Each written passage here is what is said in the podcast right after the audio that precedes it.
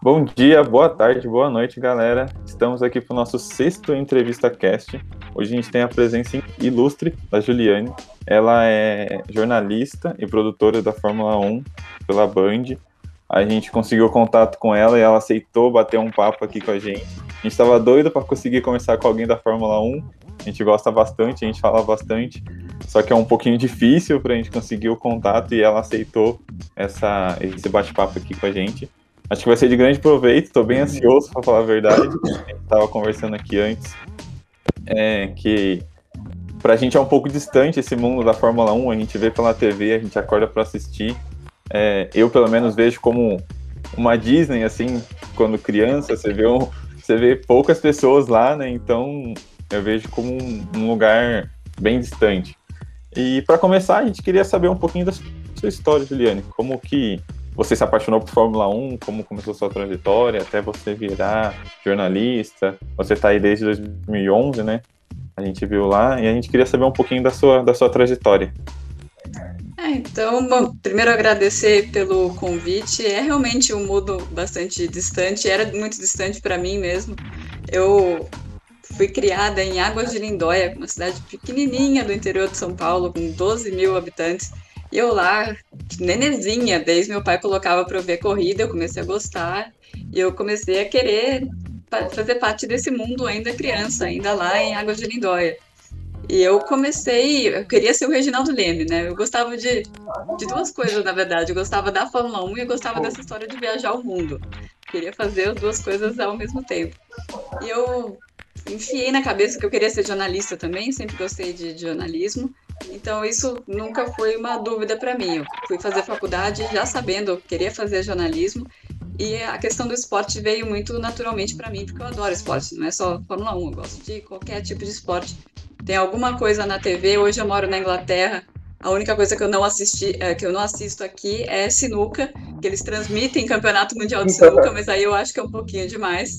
Aí o sinuca eu não vejo, mas até o cricket eu tô pegando gosto aqui morando na, na Inglaterra. Não, não entendo muito bem as regras, mas eu gosto mesmo assim. Então, essa questão do esporte foi muito tranquila para mim, que eu ia virar jornalista, que eu ia trabalhar com esporte. Já no segundo ano de faculdade, já comecei a trabalhar na área esportiva, mas a Fórmula 1 continuava sendo aquela coisa completamente distante da minha realidade. Aí eu já estava morando em Campinas, uma cidade muito maior, mas ainda assim, muito longe até do, do polo aí, que é São Paulo, Rio de Janeiro, né, para questão de de automobilismo e de, de tudo mais. Eu comecei um blog em 2010.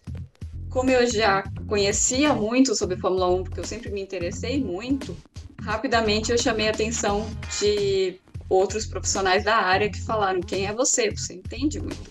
Você está no paddock, porque você entende como se você estivesse aqui. E aí, por conta disso, foi muito rápido. Eu acho que eu esperei o momento certo para começar a escrever. Eu tinha uma maturidade na minha escrita, já era formada já há alguns anos, e eu já tinha uma maturidade de quem eu queria ser no jornalismo. Comecei esse blog também com uma certa maturidade de conhecimento de Fórmula 1 e acabou sendo rápido. Em seis meses eu fui contratada para um site especializado e a partir daí eu sabia que eu tinha uma porta para a Fórmula 1, porque duas, dois jornalistas desse site que eram o Luiz Fernando Ramos e o Felipe Mota, na época, cobriam Fórmula 1 em loco. Então, eles podiam fazer essa ponte para mim, de conseguir a primeira credencial, que é a mais difícil. E eu fiz a minha primeira credencial por, por meio deles, mas pagando do meu bolso para ir nas primeiras viagens. Os primeiros cinco anos foi um lance meio alternativo que eu fiz. Eu pegava minhas férias de um emprego, eu tinha três empregos. Pegava as férias de um emprego e uh, usava como os fundos para eu ir para a Fórmula 1 e também os meus dias de férias, não tinha férias, minhas férias eram ir para uma outra corrida. E fazendo isso, fui para umas 10, 12 corridas, e aí em 2015 o, UOL precisava de um jornalista para Fórmula 1 e várias pessoas me indicaram. E eu tinha a porta de entrada já que eu tinha eu feito dessa maneira meio alternativa, tinha conhecimento de como as coisas funcionavam, e aí acabou dando tudo certo. Então, desde 2015 eu estou indo para praticamente todas as corridas pelo UOL, depois pela Rádio Bandeirantes, eu era repórter da, da Rádio Bandeirantes de 2017 até o, o ano passado, e agora como produtora também da Band. e continuando no UOL. Fiquei muito emocionado a hora que você falou que era de Água de Lindóia, porque eu sou de Monte Sião. ah, não acredito! Sim, do lado. Eu falei, nossa, não acredito que ela é de água. Tá do ladinho aqui. Fiquei emocionado. Eu, eu lembro que eu, uma das lembranças que eu tenho de infância é de depois da corrida a gente ia no queijo bom comprar queijo. Uhum. Não muda nada, tá? Até hoje acho que é as mesmas coisas, desde sempre. Nunca muda nada pra cá. Tenho certeza. Faz muito tempo que eu não volto, na verdade. Ah, acho que tenho certeza que tá do, do mesmo jeito, assim, não mudou quase nada. Jeitinho que eu deixei. É, exatamente, deve estar. Tá. Eu queria, eu queria fazer uma que que é, que é uma coisa que eu penso muito. Como que é a sensação de estar tá perto desses pilotos muito grandes, sabe? Por exemplo, de estar tá perto do Hamilton, de estar tá perto de Paulo Alonso, que é campeão mundial, de um Vettel, de um Raikkonen, enfim. Desses caras que eu olho daqui na televisão e coloco num pedestal e, sabe, tá, tá perto com eles, conversar, essas coisas, entendeu? É, a gente vai acostumando, né? Até não deveria acostumar, né? Deveria ter esse olhar que você tem o tempo inteiro para apreciar, né? O que está acontecendo. Eu lembro muito bem do, do Schumacher, a primeira vez que eu cheguei perto do Schumacher, e que eu cheguei perto para fazer a entrevista e eu olhei para ele e falei: Nossa, ele pinta o cabelo. Foi a primeira coisa. A primeira coisa, eu falei, nossa, o Schumacher pinta o cabelo, e foi uma decepção, assim. Mas esse tipo de detalhe que você começa a prestar atenção e que você, na verdade, é muito bom você trabalhar com Fórmula 1 e, e estar em loco. Estar em loco para qualquer tipo de jornalismo é a melhor coisa que você pode fazer. Mas principalmente para essas coisas de esporte que a gente tende a idolatrar os, os esportistas de qualquer área, você chega e você vai de frente a frente com ele e você vê que ele é só humano. E você tira essa coisa de que muitas vezes até jornalistas que cobrem do sofá de casa ficam com uma coisa meio de torcedor mesmo, assim. E se você encontra essas pessoas, você vê, você vê que é, eles são só pessoas normais, como eu e você, como Schumacher pintando o cabelo, não querendo parecer que ele que ele tá mais, mais velhinho, né? Eu só como eu comecei em 2011, ele já estava na Mercedes, no fim de carreira e tal. Então, é, eu acho que essa que fica a lição para mim. Quanto mais perto eu fiquei da Fórmula 1, mais distante eu fiquei dessa, justamente dessa idolatria de, nossa, o Lewis Hamilton tá do meu lado, né? Eu já vi o Lewis Hamilton sendo sendo chato, sendo bobo, sendo muito bom, sendo brilhante, já vi tudo, como qualquer ser humano. Então eu vejo o Lewis Hamilton ou Sebastian Vettel ou Max Verstappen como um ser humano com coisas boas e coisas ruins, como todos nós temos. E como que, que é a relação é, entre os pilotos? Porque a gente vê, parece que todo mundo meio que se dá bem, é, todo mundo com os jornalistas, assim, parece que, que tem muito respeito entre todo mundo. E aí, como é que é essa relação, assim, com eles, diretamente? É, é bom você não perguntar besteira, né? Você não perguntar uma coisa que não faz sentido, porque o cara vai dar uma patada em cima da outra e vai ser sempre assim. E daí, depois de um tempo, o cara começa a te marcar. Fala, nossa, essa daí sua pergunta besteira. Eu tenho, tenho alguns pilotos que são mais isso do, e outros que são menos, né? E aí a relação vai mudando ao longo do tempo. Eu percebi, eu percebo isso que eu hoje sou mais velha que a maioria dos pilotos, né?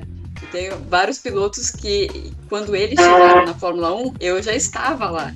E aí eles me olham de um jeito diferente do que os pilotos que já estavam quando eu cheguei, né? Tem, tem isso também. Então daí tem os caras que são os dinossauros da Fórmula 1, que os pilotos já ficam meio com medo. Esse cara viu, sei lá, o Alan Prost correr, o Rony Peterson correr, eu que não vou falar nada para ele que, que ele possa, sei lá, achar ruim, né? O cara já trata com mais respeito. Eu já vejo isso até comigo, assim. Eu, eu fiz uma das primeiras entrevistas do Charles Leclerc na Fórmula 1. Eu entrevistei o, o Charles no primeiro dia do primeiro teste dele com a Sauber, Alfa Romeo, né? E, e ele tava morrendo de medo de mim. É engraçado, né? Ele é um, que é um menino de 20 anos, 21 anos. Claramente ele tava morrendo de medo de mim. Então, é uma, uma relação que vai mudando ao longo do tempo, né? Vai chegar, logo, logo vai chegar o dia que eu vou ser mais velha que todos os pilotos, eles vão olhar assim e falar, nossa, essa anciã aí do grid, melhor ter respeito.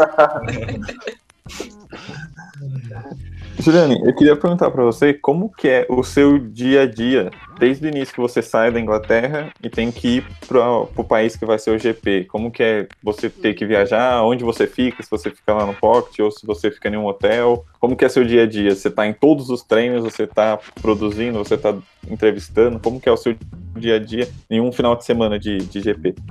É, meu dia a dia mudou bastante agora como produtora, né? Mas em termos de, de carga de trabalho, até um pouco mais fácil agora a minha vida como produtora. Eu saio na um GP normal, né? Eu saio na quarta-feira da Inglaterra.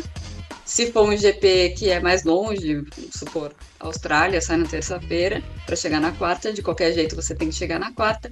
Na quinta-feira de manhã, você já vai para a pista. Aí é o dia de entrevistas. Geralmente as entrevistas começam ali lá pelas duas horas da tarde, vão até às seis, então é um dia que você vai ficar na pista das 11 até umas 8 horas da noite e vai ser assim todos os dias, né? No dia seguinte, o treino livre e depois a, classificação, a corrida. A corrida é um dia que você vai um pouquinho mais tarde e pode se preparar para sair lá para perto da meia-noite.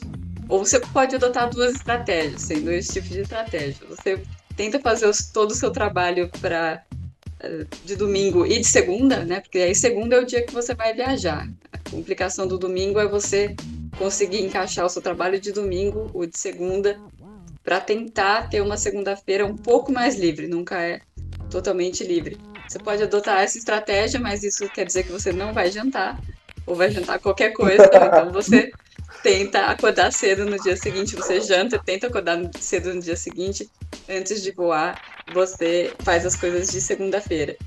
E uma coisa, uma concepção meio errada que as pessoas têm, primeiro que Fórmula 1 você trabalha muito. Eu achava que todos os esportes eram assim, mas quando eu vou cobrir, tem alguém, geralmente GP do Brasil, que tem gente que cobre outros esportes, fala, como você aguenta? Não tô aguentando. Chega na sexta-feira à noite já não. O que, que é isso? É muito pesado. E é muita cobrança o tempo inteiro, você não pode errar. Então, ah, mas acho que quem tá na Fórmula 1 gosta disso. Gosta de trabalhar sob pressão e trabalhar muito. Quem não gosta de trabalhar, acho que vai fazer outra coisa da vida depois de uns dois, três GPs, decide que não é isso. E uma concepção errada que as pessoas têm é que eu só trabalho no final de semana de corrida, né? Eu, todos os dias eu estou produzindo conteúdo, então muitas vezes eu estou produzindo conteúdo que vocês só vão ver daqui duas, três semanas, está sendo produzido agora, porque é, logo antes da, da corrida e logo depois da corrida sempre são dias muito complicados. Então, para quem estiver pensando em ir para essa área, pensa duas vezes, assim, eu gosto de trabalhar, tem que gostar de trabalhar mesmo. É, imagino que deve ser, deve ser super cansativo, cara, final de semana. Final de semana pra gente assistir, já tem que acordar cedo, ver inúmeros treinos livres para trabalhar, então. E eu, eu tenho uma dúvida, eu até tava falando com os meninos é, antes de você entrar, o Brasil é um país muito forte no automobilismo, principalmente na Fórmula 1, por causa dos, dos pilotos que já foram campeões, enfim. Você, você acha que as outras pessoas do paddock, até os próprios pilotos, eles olham diferente quando é o grupo Band, quando é o Brasil que vai fazer alguma coisa, por exemplo, ah, vou dar uma entrevista pro Brasil, isso daqui vai, vai pro Brasil, sabe? Onde o Senna tá, o Lewis, que é super fã do Senna, e enfim, os, todos os pilotos. Você acha que tem uma, um olhar diferente por ser o Brasil? Eu acho que deveria ter um olhar mais diferente do que tem. Porque ainda assim, Fórmula 1 é dinheiro. Eles pensam assim, ah, tudo bem, eles são tem uma audiência muito grande em termos de número, mas em termos de grana, isso não representa nada para a gente, porque a moeda é fraca, porque não tem patrocinador e, é, e tal. Então, se você tivesse empresas brasileiras na Fórmula 1, seria um olhar mais diferente, sim. Né? Você vê uma Sky Sports, né, da, do Reino Unido que faz a cobertura. É super caro você ter, as pessoas não têm Sky Spots aqui na Inglaterra. Eu, por exemplo, não tenho. Eu, se fosse ver, assistir Fórmula 1 de casa, não teria como. E a transmissão é feita para o quê? 200 mil pessoas? Mas eles pagam um bilhão de libras pelos direitos de transmissão, e daí, quando chega na Sky Sports, eles podem fazer o que for. E, e, aí a gente fica um pouco assim, ah, mas vocês rendem quanto pra gente? Vocês rendem números. Isso não é o suficiente. Eu acho que deveria ter, concordo com você, eles deveriam olhar pra gente e falar, não, esses aí sabem do que tá falando e tá falando pra gente que sabe do que, que a gente tá falando. Mas isso nem sempre é verdade. E eu queria perguntar um negócio que também teve na nossa caixinha do Instagram. O barulho dos carros, assim, acostuma uma hora ou é sempre... Porque, assim, eu, eu nunca fui em Interlagos, assim, nem nada, então eu não imagino. Só de amigo que foi falou que é um negócio muito alto. E, e aí acostuma o barulho, assim, ou, ou toda vez é aquele barulhão? É, infelizmente não é mais, né? Desde 2014 faz, fez uma diferença muito grande esses motores híbridos. Eu lembro a primeira vez que eu fui num circuito foi em Valência, em 2008. Eu fui na, na arquibancada. Eu fui e vi todas as categorias. Então começava lá com uma fórmula que seria uma Fórmula 4, assim, uma coisa bem regional, e foi subindo o barulho. E eu lembro da primeira vez que, num treino livre, um carro de Fórmula 1 passou na minha frente, assim, que meu corpo tremeu, o barulho é muito forte. E isso você não, não tem mais por causa do, dos motores. Na verdade, a Fórmula 2 ela é mais barulhenta do que a Fórmula 1. A Fórmula 3 também é mais barulhenta do que a Fórmula 1 hoje em dia. E eu nunca vou esquecer a primeira vez em Interlagos, eu estava com a minha irmã, minha irmã também sempre assistiu corrida, e, e, passou o safety car. Ela com o safety car já, nossa, olha o barulho do safety car. Você espera, você espera. E até hoje a gente tem essa brincadeira, passa o safety car, ela, nossa, nunca vou esquecer do safety car, porque Fórmula 1 ela, ela não conseguia nem respirar, que era um, parecia que o barulho entrava dentro de você, assim, doía no peito, chegava uma hora que doía no, no peito, o barulho do Fórmula 1. E, mas eu trabalhando, é claro que acostuma, né? Tudo acostuma. Mas eu, eu sempre falo quando as pessoas falam assim, ah, e o barulho da Fórmula 1, você queria que voltasse os V10. Eu, no V10 eu nunca vi, né? Eu só vi o V8. Eu falo que não, porque quem reclama nunca teve que transcrever um áudio do Kimi Raikkonen falando babá com o motor cheio em Monza no ouvido. que isso era impossível, porque o motor era tão alto, só dá para desligar isso aí um pouco, preciso transcrever o Kimi. Mas não, é, é uma pena mesmo que, que tenha diminuído, mas não tem como voltar atrás, né? É, é o caminho mesmo. É, agora já foi, né? agora já trocou, não tem como voltar. Mas era, era bem legal ver esse. esse quando rasgava assim, sabe? Era, eu, achava, eu achava mais gostoso. Sim, hoje a gente até sente a. Tem uma coisa na, na sala de imprensa, que sala de imprensa as pessoas estão trabalhando, né? Diferente de, de torcedor. Mas a Porsche Cup, é, que corre junto com a Fórmula 1, que são carros Porsche de rua, mas modificados, é muito barulhento. E sempre tem, quando acaba a post-cup, todo mundo no, no, no, Media Center, na sala de imprensa, ufa, desligaram, tinha alguma coisa me incomodando para eu trabalhar, desligaram esse maldito desse motor.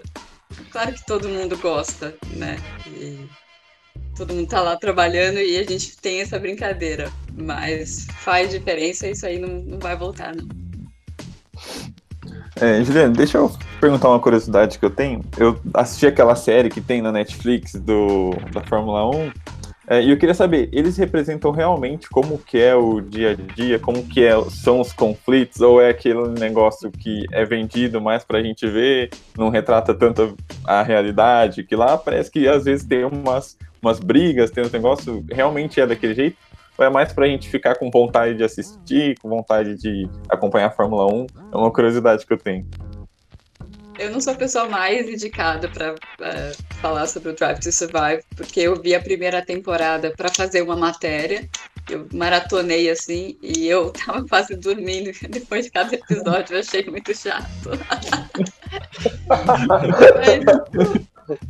é, é, super é romantizado, né? Na verdade, aquilo não é um documentário, nem é, é vendido como um documentário, é um show baseado em coisas que aconteceram, mas tem uma dramatizada, sim. Tem umas coisas que eles forçam para conseguir fazer os episódios. Mas a maneira como eles colocam vocês dentro do paddock de um jeito que a gente não tem acesso, a gente tem acesso porque a gente vê, mas a gente não tem acesso de filmar isso para trazer para vocês.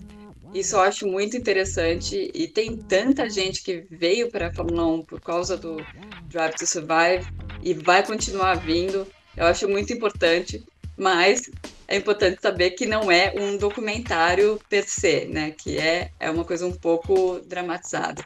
Eles mudam um pouco a sequência de coisa, então você ouve um rádio que foi logo depois da largada. Nenhum engenheiro vai falar com o piloto depois da largada, né? Tem aqueles barulhos de acidente, né? Que parece Hollywood, né? Dá uma, um toquezinho, faz pá, pum, pá, pá. Tem algumas romantizadas, assim, mas não é completamente inventado. Obviamente, eles não estão atuando, os diálogos estão lá, mas é claro que a edição dá uma, uma melhorada, vamos dizer assim, uma colorida. Sim, sim. O, o, que eu acho legal assistindo é de ter uma visão que a gente não tem durante as corridas, de estar lá dentro Isso. do cockpit, de ver algumas imagens dos pilotos fazendo exercício. Eu acho sensacional. Tipo, a gente é da área de esporte, então eu acho muito sensacional ver os pilotos treinando, os pilotos fazendo exercício para o pescoço. Eu acho isso assim, brilhante. Mostra como que o esporte, a Fórmula 1 é um esporte realmente de muito alto nível. E eu queria procura, emendar. Só procura um vídeo do Alonso quebrando nozes com o pescoço. Vou procurar. Ele consegue abrir nossa, nozes com o pescoço. é, eu vou emendar uma pergunta já. Eu queria perguntar sobre como que é, são vistos os pilotos, tipo, porque são só 20 do mundo inteiro. Tipo, de todos os esportes é o que menos tem. São só 20 de todos. Pode ter 50 milhões de pessoas tentando, mas são só 20 que vão estar tá lá. Como que é vista essa pressão? Porque a série também mostra isso pra gente, né? Essa troca de cadeiras não vai sair porque são só 20. Como que é visto no dia a dia essa pressão por estar lá? Porque se eles não estiverem na sua excelência, eles não vão continuar, porque é muito escasso, é muita pouca vaga. É um ambiente muito duro, né? Então, você precisa estar no controle de absolutamente tudo. Então, você não, se você muitas vezes fala assim, ah, tal piloto é pagante, né? Isso não existe mais. O, o, piloto precisa ter várias coisas juntas, né? E na verdade sempre foi assim, de certa forma. É um piloto que ele traz um interesse comercial do país dele ou de alguma marca junto com o talento dele e junto com a maneira como ele trabalha com a equipe se os engenheiros não gostam dele, já tem muita, muito fuxico, muitas coisas que às vezes quem está de fora não entende, ah, por que fulano perdeu a vaga, e por que ciclano não? E tem a ver com uh, isso, da relação dele dentro da equipe. Então, tem muitas coisas que são importantes para um piloto ter uma vaga ou não ter uma vaga, e eles têm que lidar com uma pressão muito grande, mas ninguém tem dó deles por conta disso. Fala, você está aqui entre os 20 melhores, você que, que mostra serviço. É claro que você tem algumas exceções, né? Você tem, por exemplo, a gente tem o Nikita Mazepin hoje no grid, a gente tem o, o Nicolas Latifi hoje no grid, mas aí a gente está falando de bilionários, aí são coisas que nós, réis mortais, a gente nem sabe contar, né? Muito zero pra gente. Não. E até eu, você falou, já queria emendar, emendar uma pergunta, uma pergunta já nessa que você falou de Nikita Mazepin, de Latifi. É, você não vê que às vezes a Fórmula 1 fica um pouco injusta de, por exemplo, um cara como o Mazepin tá correndo e um outro que foi melhor do que ele na Fórmula 2 não teve o assento, entendeu? Por exemplo, o Carlos Lhotti, que vai ter que ficar mais um ano na Fórmula 2 e não teve a chance de de ir para Fórmula 1, entendeu? Você não acha que às vezes fica, fica um pouco injusto essa, essa dança das cadeiras por causa do dinheiro desses bilionários que estão pagando para ter o assento? É, é injusto sim. E a Fórmula 1 está tentando se tornar menos dependente desse tipo de piloto. Mas isso é uma coisa que vai demorar muito tempo. Então, primeiro, o que é importante sobre o Mazepin para a gente entender. Se não fosse ele, a gente teria nove equipes no grid, não dez. A gente teria um grid de 18 carros. Que daí o que, que você quer? Você prefere ter um cara que não está no mesmo nível dos outros, mas você tem 10 equipes, ou você quer ter. O, o, o Ilot não ia estar, tá, de, certa, de, de qualquer forma, porque não ia nem ter carro para ele.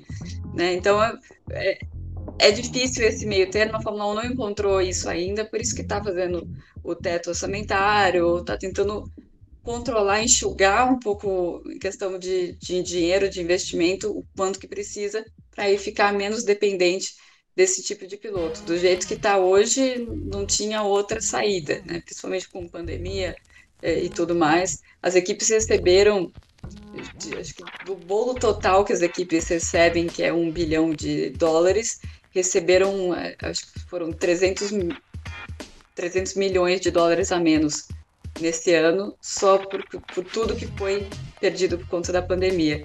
E aí fica complicado, né? Se você não tenta, se você não tem pilotos que estão trazendo dinheiro, é um pouco difícil você sobreviver.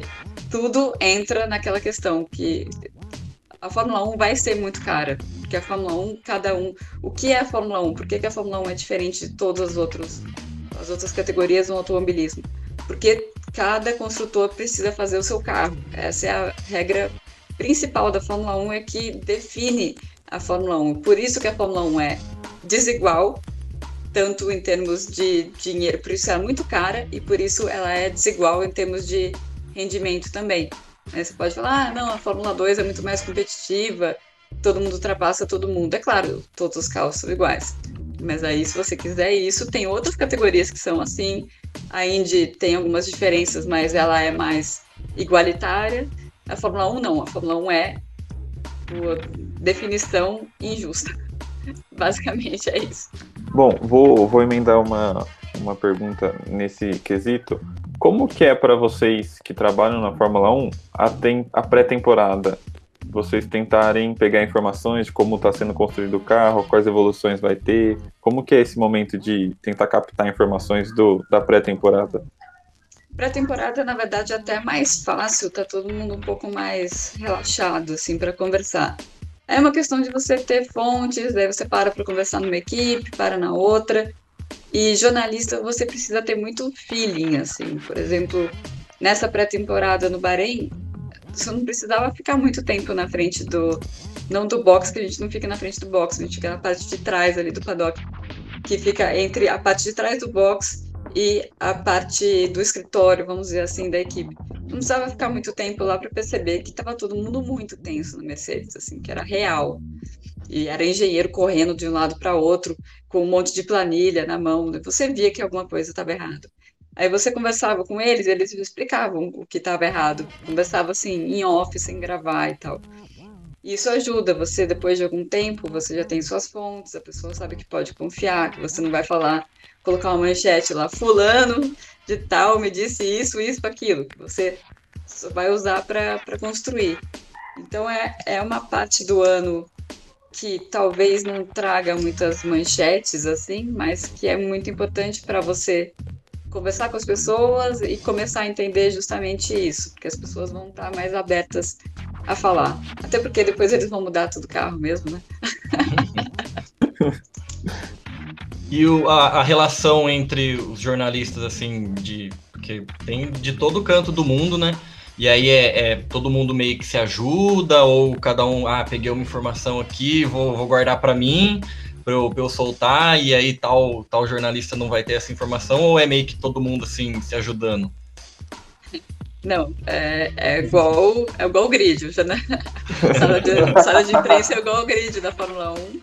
É claro que eu, por exemplo, fiquei sozinha, né, como única brasileira como jornalista, né, tirando o pessoal da TV dos, nos últimos anos. O pessoal da TV fica, trabalha meio separado, até porque né, é, é, o, é o tipo de trabalho separado, então eles ficam em outro lugar. É, então eu estou falando de jornalismo escrito, né, de internet, fazendo rádio também e tal.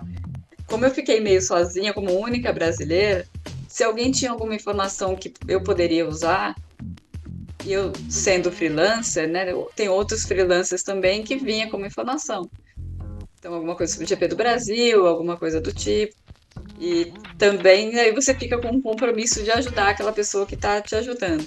Agora, dentro do próximo, próprio país, os ingleses, eles quase se matam, né? O negócio é. A rivalidade é, é grande né, entre todo mundo ali, até porque está funilando, como no jornalismo no mundo inteiro, está funilando o número de jornalistas que é enviado para os eventos, né? Isso acontece aqui na Inglaterra também. Então tá todo mundo lá com a foice na mão, falando assim, ah, eu que vou sobreviver aqui e vocês que vão ficar em casa, né? Então tem, tem muito isso, mas se você lógico, você tem alguns amigos que vão te ajudar e você tem pessoas que vão escrever para outros mercados que não são o seu, aí você ajuda essa pessoa, essa pessoa te ajuda. É sempre mais fácil trabalhar assim, eu sempre preferi trabalhar assim, respeitando, do que com a foice na mão. E sobre, sobre a, a temporada atual, o carro da, da Mercedes, você falou que eles já estavam desde o começo da pré-temporada já já meio maluco, o carro da Mercedes não tá sobrando do jeito que tava do jeito que tava esses últimos anos, né? Da, da hegemonia e tudo mais. Ainda continua sendo o primeiro carro, mas a Red Bull tá muito perto. É, você vê que isso dá, dá uma certa mexida, tanto com os. Tanto com os, o Hamilton, o Bottas, ou os, o povo da. que fica no box, no paddock. Você acha que isso deu uma certa mexida com a, com a equipe? Ter esse rival tão perto? muito, muito. O Hamilton. Eu tava duvidando, assim, se ele ia ficar. questionando se ele ia ficar muito tempo, assim, porque todas as entrevistas dele, ele começava a falar de. Ah, eu tô aqui por causa de algo maior, para lutar contra o racismo e tal. Ele não falava das corridas mais. E parecia que ele estava buscando alguma motivação para ele continuar lá, porque como eu já falei, você trabalha muito, você dá muito da sua vida para fazer aquilo, você precisa estar tá motivado, né? Principalmente você sendo um cara que tem que estar tá no alto nível o tempo inteiro como ele. E eu sentia que ele estava tentando buscar em qualquer coisa a motivação, que não estava vindo da pista. Nesse ano mudou completamente. Eu acho que eu não vi, não que ele não, te, não esteja comprometido com a luta antirracista, obviamente, não é isso que eu estou dizendo aqui. Mas ele não sente a necessidade de buscar isso, ou buscar a questão de meio ambiente, quando ele tá no final de semana de corrida. O olho dele tá brilhando, fala assim: eu vou bater esse cara. Esse cara tá perto de mim e eu vou mostrar que eu sou o cara, que eu sou muito bom. E quem falar que era o carro, agora vai, vai me engolir. Ele tá muito com essa mentalidade, tá muito claramente. O olho dele tá brilhando. Tava esperando por isso, esperando ter um rival para mostrar o quanto ele é bom. E a mesma coisa na Mercedes. Na né? Mercedes ficava naquela todo final de semana, ah, esse final de semana vai ser muito difícil. A gente sabia que não ia ser. E agora é, né? Então, acho que todos eles, se você está na Fórmula 1, você é competitivo. Então, você gosta da competição. E eles, todos eles estão com a faca nos dentes, realmente, agora que eles têm um, um rival. Começou mais alto que eles, agora ele já. Mas é um rival à altura, vamos dizer assim. É, já Vai ser, vai ser a temporada inteira, isso que é bom. E eu já, eu já queria emendar com uma pergunta que fizeram na nossa caixinha de perguntas no Instagram. É, o Hamilton é tudo isso mesmo? Ele é esse gênio que a gente, que a gente vê na, nas pistas? Ele é realmente tudo isso ou, ou eu não acredito, mas como muitos dizem, é o carro? Ah, o conjunto, né? O conjunto e o, o conjunto trabalhando há muitos anos juntos, né? Então, a Mercedes sabe exatamente o tipo de piloto que o Hamilton é, sabe o, o que ele precisa do carro, sabe exatamente quando ele fala, ah, o carro tá fazendo isso, ele fala com o engenheiro dele, né, com que ele trabalha há muito tempo. Ele, se ele reclama do pneu de um jeito, o cara sabe o que, que ele tá querendo dizer, se ele reclama de outro jeito, porque ele sempre tá reclamando. Né? Ele sabe exatamente o que ele precisa. Então existe uma simbiose muito grande entre a equipe e ele, que foi construída ao longo dos anos e isso é o mérito dele, o mérito da equipe também, que isso a gente vê na hora de decidir quem toma as decisões certas em termos de acerto do carro e tal, são, é esse conjunto. Então, não dá para falar que é só o carro, né? tem duas coisas que eu não gosto que as pessoas falem de Fórmula 1. Uma é só o carro, o outro que o piloto tirou leite de pedra. Eu nunca vi leite saindo de pedra. O que o piloto pode fazer é andar, tirar o máximo que o carro dá. Ele não, não vai andar mais que o carro. Se ele andar mais que o carro, ele vai ser lento. Ele consegue se adaptar ao que o carro traz para ele e a equipe adaptar o que o carro pode levar para o piloto. E é isso que a gente vê, esse casamento do Hamilton com, com a Mercedes, que é um casamento bem sólido já, já estão há tantos anos juntos. E o que eu fico pensando, nossa, que pena, isso eu já escrevi há alguns anos, é que o Max é um excelente piloto, e o Max, o Leclerc também é outro excelente piloto. E o Max hoje, com, se você for pegar o mesmo nível de experiência que o Max tem hoje, pegar na carreira do Hamilton, ele erra menos que o Hamilton errava com o mesmo nível de, de experiência. Acontece que o Hamilton hoje tem tanto mais experiência que ele, que dá para ver claramente que ele não está no mesmo nível ainda. Mas provavelmente ele vai chegar lá e a gente não vai ver assim embaixo, porque o Hamilton vai estar muito velho. Então eu já escrevi. Velho não, né, tadinho? Menos jovem. Eu, eu já escrevi assim, será que não dá para congelar o Hamilton pra gente ver esses dois juntos, né? Mas infelizmente não vai dar. Esses dois é... não, esses três, né? Porque o Leclerc é muito bom também. Tá com um carro pior agora, mas é muito bom também. Vou, vou aproveitar que a gente falou dessa temporada e você falou do Leclerc. É, queria saber como que está sendo vista essa retomada da Ferrari e da McLaren. O Nando também, eu gosto muito dele, eu acho ele um baita de um piloto, eu acho ele muito bom. Queria ver como está sendo visto no grid, esses novos pilotos muito bons. E, de novo, a McLaren voltando e a Ferrari também voltando a brigar. Pelo menos as duas estão brigando pela terceira colocação dos construtores. Mas como está sendo vista essa retomada das duas? É, eu acho que tem, tem duas coisas em paralelo aí acontecendo que são muito interessantes. Que você tem essa, essa nova geração que tem um tipo de. É, são pilotos muito bons, que tem um tipo de interação com as pessoas que, que é completamente diferente com, em relação aos pilotos um pouco mais antigos, nem precisa ir uma geração, né? Só alguns anos mais para trás.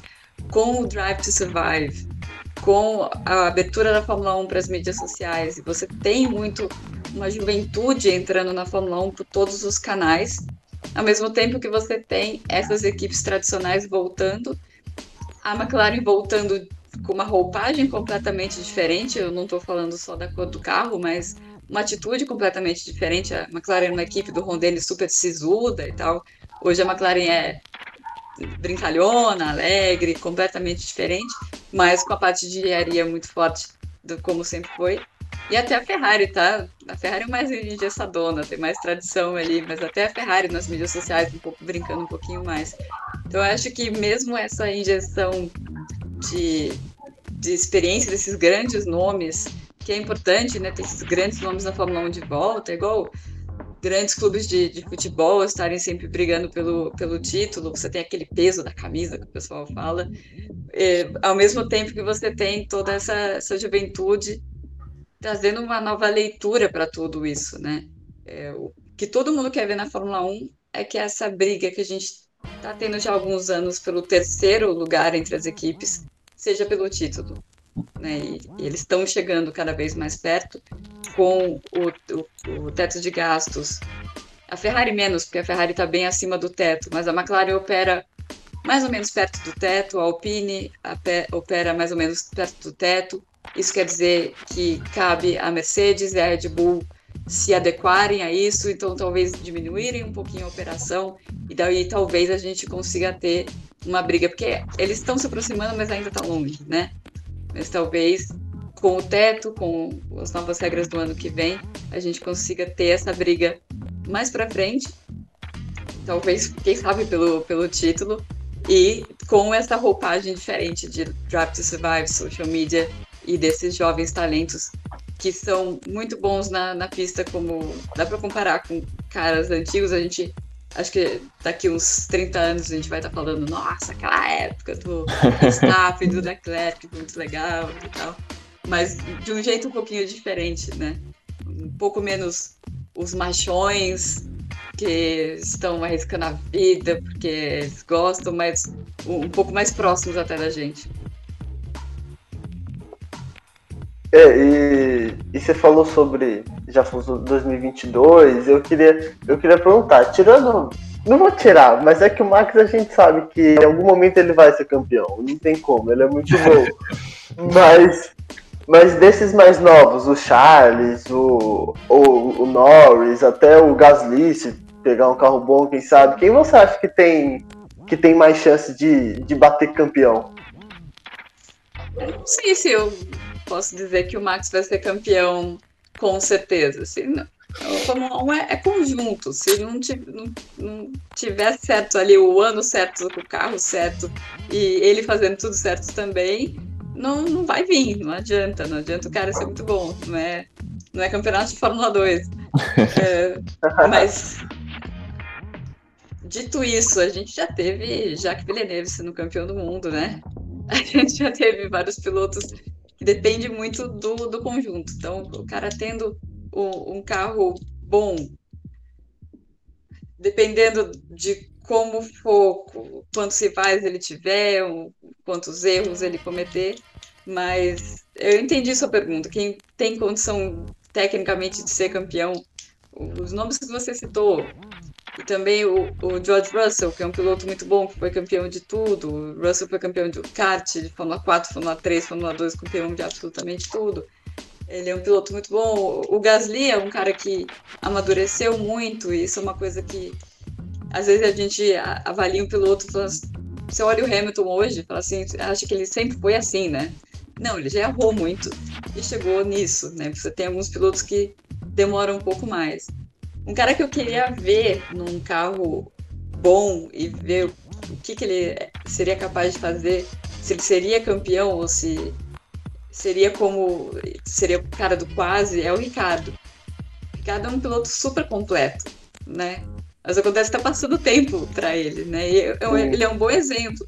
Se ele pega aquela Red Bull em 2013, em 2013 já tinha uma simbiose muito grande com, com o Vettel e aquele carro. Aquele carro acabou ficando muito próximo do estilo de pilotagem dele. Vamos supor que o Daniel Ricciardo pega a Red Bull em 2012, um ano que o, que o Vettel e a Red Bull erraram bastante. Talvez na mão dele não, não errasse tanto assim, né? E talvez ele fosse campeão ali. Então é uma discussão para horas aí. Mas se o cara tá na Fórmula 1 tirando esses filhos de, de bilionários aí, o cara tem uma grande chance de ser campeão do mundo. O Gustavo gosta bastante do Ricardo, né, Gustavo? Eu gosto, eu gosto muito dele. Ele é muito engraçado, ele é muito bom, ele tem tudo num piloto só, ele é muito bom. Ele é muito é... bom. Eu vi, eu vi ele irritado uma vez só na vida, todas as entrevistas que que eu sempre falo, né? Ah, que é o, quem que é o piloto mais chato? É o piloto que perde, né? Que daí ele tá um mala. Mas o Ricardo, um, só uma única vez que eu lembro de fazer entrevista, falar, nossa, essa foi difícil para ele que não tá digerindo, tava monossilábico, que foi aquela, não vou lembrar o ano, aquela que a Red Bull aprontou com ele em Mônaco, teve aquele problema na troca de pneu, era para ele ganhar em Mônaco, acho que foi em 2018. E, e aí jogaram a vitória dele no lixo em Mônaco. Ali o, o bichinho tava, tava bravo aquele dia, mas foi o único. Juliano, deixa eu perguntar agora uma parte um pouco mais triste, que todo, todos os pilotos estão. É, podem acontecer qualquer um. Quando acontece um acidente muito grave na, no, no final de semana, teve aquele último acidente do, da Fórmula 2 que morreu. Eu não lembro o nome do piloto, Antônio. É. Isso. É, como que fica o clima do pocket? Como fica o clima dos pilotos? Como que fica o ambiente? Deve mudar totalmente, porque todos eles sabem que pode acontecer com qualquer um, pode acontecer com, com o Luiz, pode acontecer com qualquer um. Como que fica o clima? Como que é quando acontece realmente um acidente grave? É, é horrível, é horrível. Porque todo mundo viaja junto para todas as corridas, não viaja junto, mas você vê as pessoas, né? O tempo inteiro, então acaba virando meio que uma família, assim. Você citou do Drive to Survive. Ah, no momento do acidente do Uber, o Hamilton tá dando uma entrevista. E ele olha pro telão. Ele tava falando comigo. Eu tinha acabado de fazer uma pergunta para ele sobre os pneus na corrida, né? Eu fiz a pergunta para ele e a gente tava. É, como que eu posso explicar? o circuito da Bélgica, um monte sobe e desce, e o paddock fica no lugar em cima. E a Rouge também é um lugar em cima, assim, mas estava muito longe da onde a gente estava. O barulho daquele acidente é uma coisa que eu não vou esquecer tão cedo. Barulho. Eu ouvi o barulho e ele, piloto, né, muito mais esperto do que eu, ouviu olhou pro telão. Foi um acidente. Eu ouvi, eu vi pensando o que, que é, um ataque aéreo, sei lá. não lembro o que eu pensei. Que barulho é esse? Ele já olhou direto. E eu, da onde eu tava, eu não conseguia ver o, o telão. Eu meio que via, eu vi o olho dele e o olho dele arregalando. Falei, nossa, que foi feio. E aí eu olhei pro outro lado do cercadinho onde as pessoas podiam ver o telão e todo mundo tava assim. Aí ele falou, ah, espero que esteja todo mundo bem. Ele virou para mim, qual era a pergunta mesmo? Eu falei, vai embora. Uhum. Eu vi no, no olho dele naquele momento que esquece, corrida de amanhã esquece. E isso que ele nem sabia quem é que estava ali. O mais impressionante daquele final de semana foi o Gasly e o Leclerc. Leclerc ganhou aquela corrida. O amigo dele morreu no sábado, ele ganhou a corrida no, no domingo. Mas o Leclerc é um cara que já perdeu o pai, ele perdeu o padrinho. Você percebe que é aquela pessoa que eu sei disso, que eu perdi minha mãe muito cedo também. Você acaba se, não se acostumando, mas você meio que aceita melhor. Mas, ok, é isso que aconteceu. Não tem nada que eu possa fazer. Eu vou fazer o meu trabalho aqui e depois eu vou vou pensar tudo que está acontecendo. Mas o, o Gasly sentiu, claramente sentiu. Sabe, quando você olha assim e pensa, nossa, como que esse menino. Eu olho, eu vejo o menino. Como esse menino vai conseguir correr hoje? Não, alguém tira ele desse carro, por favor. Mas eles precisam disso, né? Eles ficam super abalados, mas eles precisam sentar no carro, fazer o rush de pé embaixo, naquele caso lá, e sentir que eles estão bem ainda.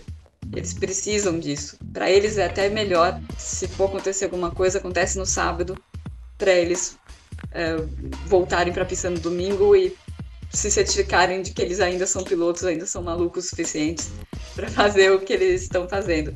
Mas o clima fica outro, assim. Eu lembro os colegas franceses estavam inconsoláveis, que era um menino muito bonzinho. Eu tinha conhecido ele um mês antes. Eu tinha passado o dia inteiro com todos os meninos da academia da Renault. E ele era o mais bonzinho de todos, assim. Você vai aos poucos. E você tem que tentar encontrar o tom também, né? Fazendo rádio. Eu não queria falar como se eu estivesse anunciando a morte, sei lá, do, do Ayrton Senna da vida, mas você também quer ter um respeito no, no seu tom, né? Então é, é, muito, é muito difícil mesmo. Foi a única vez que eu vi um, uma morte na pista. Em 2014, o acidente do Júlio, eu estava trabalhando de casa, mas eu sentia, tinha dois repórteres do nosso site que estavam lá, e até você fica meio cheio de dedos para falar com eles, porque todo mundo fica muito abalado. É, tomara, tomara que não aconteça nunca mais, porque é muito triste. Sim. É. E e agora deixa eu, deixa eu pegar outra, outra pergunta aqui da nossa caixinha. É, perguntaram aqui se dói muito não ter nenhum brasileiro no grid. Olha, eu costumo dizer que meu trabalho ficou melhor depois que não tinha mais brasileiro no grid, porque aí eu posso cobrir a Fórmula 1 e não a Fórmula 1 sob a ótica do brasileiro que está no grid. Mas também eu dei muito azar porque quando eu comecei a ir para mais corridas, para fazer a temporada inteira, foi em 2015, e a Williams começou a cair de produção.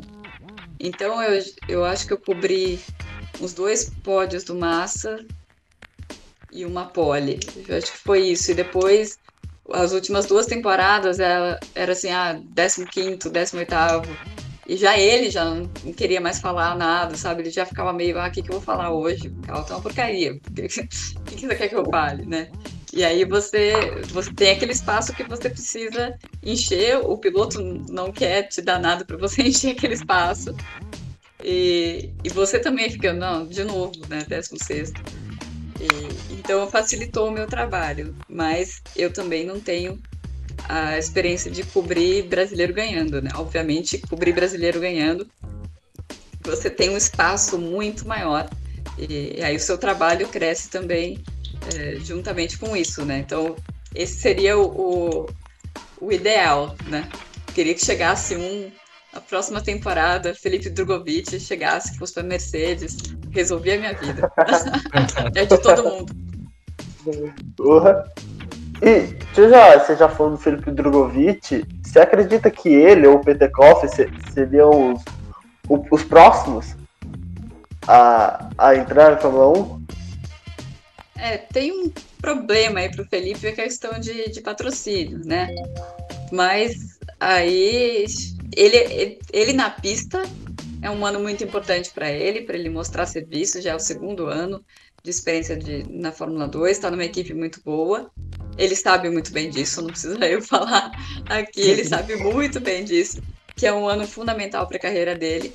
E na, na Fórmula 1, primeiro, tem ele na pista, ele tem que ter mais patrocínios também. Hoje ele é apoiado pela empresa da família, empresa de amigos da família, o que tem sido bom para ele até agora, mas para dar esse salto ele precisa de algo além disso. Ele é um cara que já negou várias propostas para fazer parte de academia de, de, de pilotos de equipe de Fórmula 1, porque ele não entendia que era o momento de. Talvez se aparecer uma proposta mais sólida no final desse ano, talvez ele pegue, daí ele consiga. Só para vocês entenderem que é uma coisa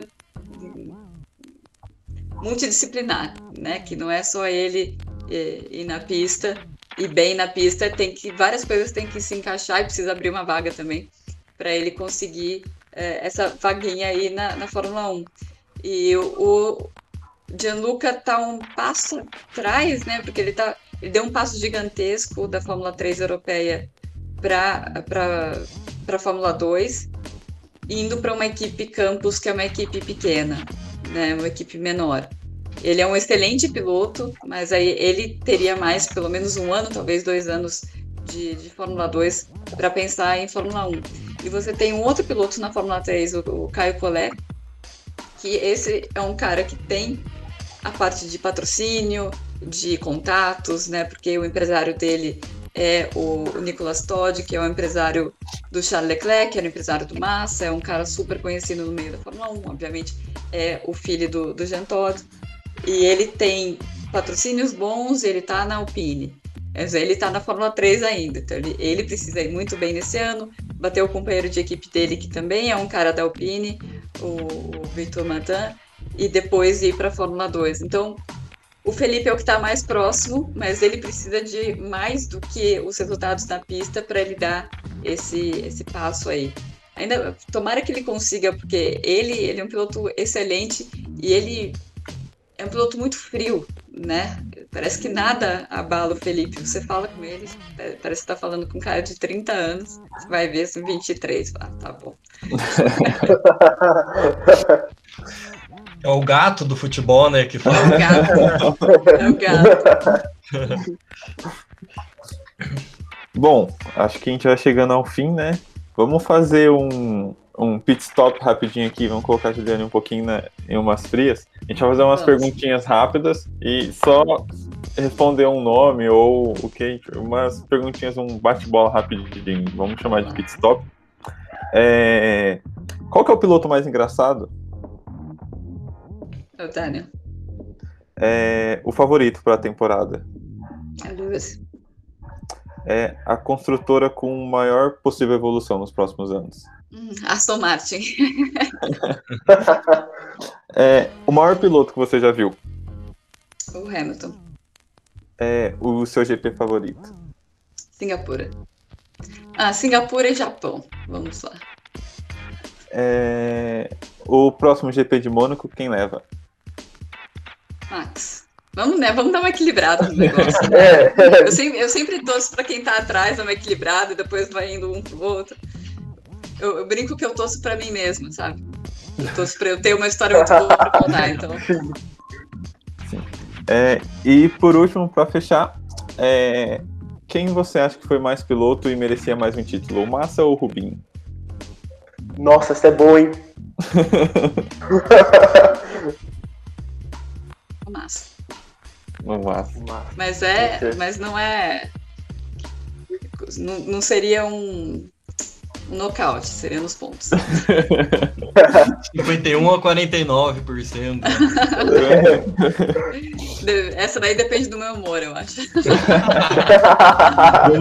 de hoje é massa. Eu queria fazer uma pessoal. Diga. O, o Charles pega pod esse ano? O Leclerc? É, eu acho que sim. Depende muito do que o Bottas e o Pérez fizerem ou não fizerem, né? Sobrando uma vaguinha ali, em termos de ritmo, não, né? Porque você tem quatro é. carros na frente dele, talvez seis, dependendo da pista, né? Porque McLaren e Ferrari está bem próximo. Mas levando em consideração que às vezes o Bottas e o Pérez ficam devendo, e daí fica entre ele e o Norris ali, né? Ele e o Norris antes que os outros dois se adaptem às equipes, né? Mas eu, eu diria, eu arriscaria que sim, mas não é uma coisa técnica que eu estou respondendo. Eu, novamente, uhum. eu não quero que Mercedes e Red Bull fiquem com todos os pódios até o final do ano. É isso. sim. Tomara que sim. Tomara que eu sim. gosto muito do Charles, agora tomara que sim. Tá pilotando muito bem, né? Muito bem. Sim, sim. Muito legal, muito legal, Juliane. Não fugiu de nenhuma das nossas perguntas, muito bom. não foi em cima do muro. Sim, sim, foi muito bom. É, bom, vamos chegando ao fim então. Acho que foi muito legal o bate-papo. A gente conseguiu perguntar bastante coisa que a gente queria. Conseguimos perguntar todas as perguntas da caixinha lá também, isso é bom, às vezes a gente não consegue. Mas queria te agradecer mais uma vez. Muito obrigado por reservar um pouquinho do seu tempo para conversar aqui com a gente. Para a gente é realmente muito importante, é muito legal mesmo a gente conseguir produzir esse conteúdo. A gente faz por amor à Fórmula 1 e a todos os outros esportes que a gente, a gente fala aqui no nosso podcast. E muito obrigado. A gente torce muito por você, é, que você consiga ter as histórias para contar em cada um dos GPs. E mais pra frente, quem sabe a gente conversa um pouquinho de novo, principalmente depois do final da temporada, pra gente ver se deu certo as previsões. Vamos ver se eu errei tudo, se eu preciso mudar de ramo. Mas tudo bem, eu vou, vou, virar especialista de cricket. Não, eu que agradeço o, o convite. Passou uma hora aí, passou rapidinho. Espero que passe rapidinho também o pessoal que está ouvindo. Muito é, obrigado. Muito, muito, muito feliz de, de estar tá podendo falar com você. A gente é apaixonado pelo, pelo esporte, então é sempre muito bom conversar com alguém de dentro. Então, muito obrigado por aceitar o convite e boa sorte aí né, nessa temporada que seja, que seja de muito muita briga pra gente e pra você também ter, ter suas matérias. É, no GP do Brasil eu aceito um queijo do queijo bom, tá? Ah, eu, eu, eu, entrego lá. Vou contar pra minha mãe, que minha mãe é de Águas de Lindóia. Falar, mãe, conversei com a produtora da Fórmula 1 da Band, é de Águas de Lindóia. É. O, o, Brasil, o, Argentina, o Argentina número 13, sei lá como é que. Não lembro direito, ah. mas era, era Rua Argentina que eu morava. Minha mãe vai conhecer, minha mãe vai conhecer, com certeza. Tá certo. É... Então, é boa sorte para vocês aí com o podcast. Obrigado. E, obrigado. Suzano, estamos às ordens. Obrigado. Okay. Obrigado. Pode deixar que no GP no Brasil o alemão vai, vai mandar o queijo. Vou providenciar o queijo. Pode deixar, pode deixar. Tchau, tchau, gente.